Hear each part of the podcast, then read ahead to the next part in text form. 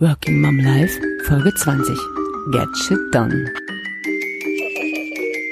Hallo ihr Lieben, ich freue mich, dass ihr wieder eingeschaltet habt. Hier ist Petra Abauer von Mama im Job und ich habe neulich was geträumt. Und zwar war das echt grauslich. Es war so eine Vorstadt und ich sollte in einen Besprechungsraum oder so, keine Ahnung, was ich da wollte oder sollte. Und jedenfalls, als ich da reinkam in dieses Haus, liefen da lauter Frauen rum, die sahen so ein bisschen aus wie aus Stepford. Also ich weiß nicht, ob ihr diesen, diesen Film kennt, wo diese ganzen künstlichen Frauen rumlaufen. Und mich erinnerte das extrem an 1985, da bin ich nämlich irgendwie auf so eine Tupperware-Geschichte reingefallen und habe mich da als Beraterin versucht neben meinem Studium, weil ich dachte, naja, bisschen was dazu verdienen, wäre ja ganz lustig. Aber jedenfalls sahen diese Frauen damals auch so aus, besonders die Bezirkshändlerin, so, so eine lustige 50er Jahre US-Mutti-Frisur und halt alle so total gestylt. Jedenfalls sind die so durch meinen Traum gegeistert und Träume hallen ja manchmal nach. Also besonders, wenn man sich fragt, was war das jetzt?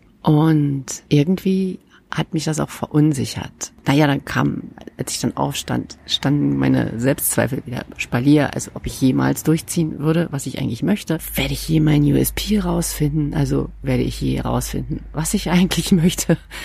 werde ich je den Dachboden entrümpelt bekommen? Naja, also wenn schon Versager, mi, mi, mi, mi, mi, dann doch bitte gleich in allen Bereichen. Also ich würde nie eine Stepford-Frau werden. Das möchte ich um Himmels Willen auch nicht, aber manchmal denke ich auch so, hm, irgendwie könnte ja mal was bei mir eine Richtung haben.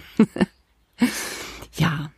Naja, dieses Loser-Gefühl verschwand aber schlagartig, als ich mich wieder an den Rechner gesetzt habe und die letzte Podcast-Folge bei Auphonic eingepflegt habe. Ich habe ja Folge 19 über Fortbildungen gesprochen und ja, während des Arbeitens am Computer, da war dann alles plötzlich wieder rosa.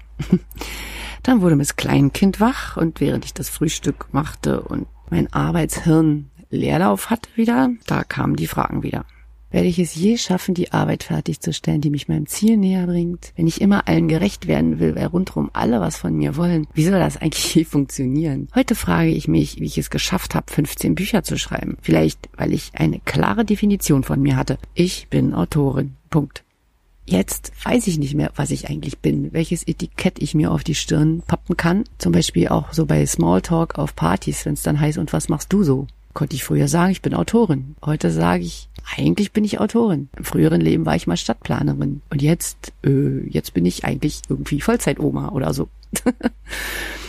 ja, ich bin immer froh, wenn mich keiner fragt, ehrlich gesagt. Witzigerweise ist mir dieses, ich weiß gar nicht, was ich will, bei dem letzten Fiction-Buchprojekt passiert, was ich konzipiert hatte. Ich hatte tausend Ideen. Ich hatte total viel über das Thema recherchiert und viel gelernt. Aber glaubt ihr, ich habe rausgefunden, wo das alles hinführen soll? Wer ist der Antagonist? Was ist das Ende? Dabei sollte man ja vielleicht das Ende als erstes kennen wenn man Autor ist, weil man ja wissen will, wo man hinschreibt. Und man sollte vielleicht auch im Business wissen, wo alles hinführen soll, damit man die Dinge, die man tut, nicht ja so ins Leere macht. Damit man nicht lauter lose Enden hat. Das ist weder beim Buchkonzept sinnvoll noch beim Businesskonzept. Auf Instagram habe ich ein Foto von mir am Rechner, auf dem quer drüber ein Zitat von Gary Vaynerchuk steht. Too many people try to figure out what their niche is instead of doing shit and then you figure out after time. Also viele Leute versuchen rauszufinden, wo ihre Nische ist, anstatt einfach mal irgendwas zu machen und dann wird man es schon rausfinden. Das widerspricht jetzt genau dem, was ich vorher gesagt habe, dass man erst das Ende kennen sollte, bevor man die volle Arbeitszeit mit ziellosem Rumgestocher verschwendet. Aber was Gary V damit sagen will, ist eher, fang verdammt nochmal an, überhaupt etwas zu tun. Weil viele Menschen gern coole Unternehmer sein möchten, aber ja letztlich schon beim ersten Schritt scheitern. Das ist so ähnlich wie, ich glaube, das habe ich auch mal in einem Podcast erwähnt, dass Menschen gerne ein Buch geschrieben haben wollen, aber die Arbeit davor nicht machen wollen. Und zur Arbeit davor gehört natürlich auch zu wissen, was schreibe ich eigentlich für ein Buch? Was soll das werden? Wo führt es hin? Also modifiziere ich das mit dem, man sollte das Hauptziel oder das Ende zuerst kennen, mal ein bisschen, betrachte es anders. Ob Buch oder Business, stellt euch mal den gesamten Schaffensprozess als Fluss vor. Da ist die Quelle, das sind eure Ideen. Der Strom sind all die Dinge, die ihr tun oder schreiben müsst, um das Ende zu erreichen. Dort, wo der Fluss ins Meer mündet sozusagen. Laut dem, was ich anfangs sagte, müsstet ihr vorher den Ort der Flussmündung ganz genau kennen. Also ob Cuxhaven oder Bremerhaven oder weiß der Geier wo. Aber es gibt Abhilfe.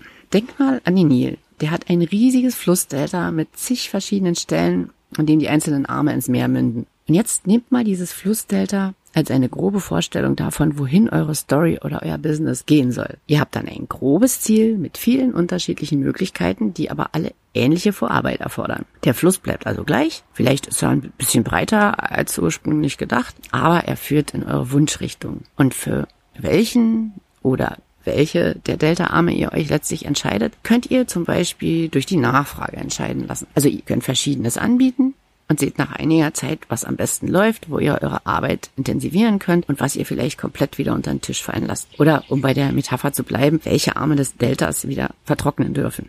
Also das gilt jetzt fürs Business. Beim Buch ist es ein bisschen schwieriger, aber da könnte man zum Beispiel Testleser drauf ansetzen oder wenn man das ganze Manuskript ein bisschen liegen lässt, oftmals merkt man dann schon, welche Richtung die beste wäre. Aber die Vorarbeit, wie gesagt, die ist immer die gleiche. Und dann kann man sich am Ende entscheiden. Um auf dieses Loser-Gefühl vom Anfang zurückzukommen, da kann meine Mount Everest-Liste helfen. Ich benutze sie leider selber viel seltener, als ich will. Das ist kann man sich vorstellen, so ein bisschen wie das Gegenteil einer To-Do-Liste. Also ich trage zwar auch manchmal Aufgaben darin ein, aber im Prinzip ist es eine Done-Liste. Also was habe ich alles gemacht? Was habe ich von diesem riesigen Arbeitsberg, dem Mount Everest, schon alles abgetragen? Ich führe diese Liste in Evernote. Evernote habe ich, glaube ich, hier schon öfter mal erwähnt, weil das einfach das Tool ist, womit ich eigentlich mein ganzes Leben organisiere. Und da kann man auch so kleine Abhakkästchen in so eine Notiz mit integrieren und das mache ich dann auch immer. Also ich, ich schreibe dann, was weiß ich, ich mache mach auch so banale Sachen wie Geschirrspüler ein- und ausgeräumt, weil an manchen Tagen, wo man den Eindruck hat, dass so gar nichts klappt, ist es ganz hilfreich,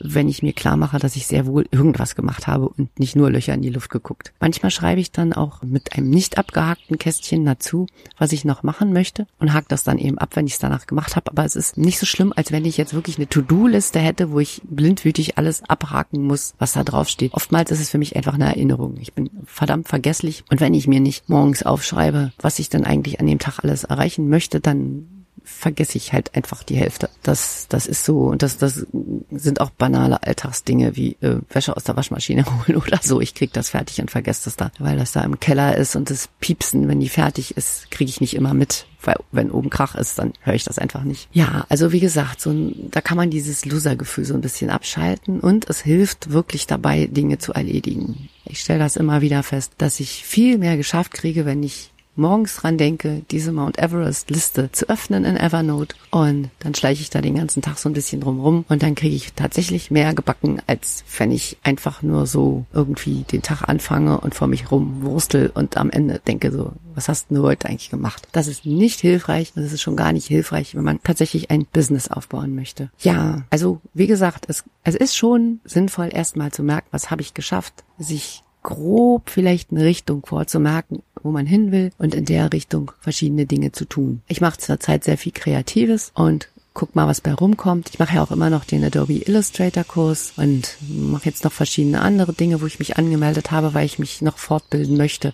Es geht langsam, weil ich halt nicht zu sehr viel komme. Jetzt habe ich gerade Glück, dass Miss Kleinkind noch schläft und mich hier in Ruhe bisschen podcasten lässt. Und so sieht es auch gut aus, dass ich das bis Donnerstag hochgeladen haben werde. Also ich mache halt mein eigenes Tempo. Das ist noch nie sehr schnell gewesen. Das ist halt jetzt durch die ganzen Umstände ein bisschen langsamer noch. Aber ich bin mir ziemlich sicher, dass sich da bald irgendwas rauskristallisieren wird, womit ich umgehen kann. Und die Sache mit den Bücherschreiben, das kann ich immer noch machen, wenn die Kleine groß ist. Das läuft mir mit Sicherheit nicht weg. Verschreiben kann man ja, bis einen der Tod oder Alzheimer holt geht mal mit ein bisschen fröhlicheren Gedanken als Alzheimer und Tod in den Tag.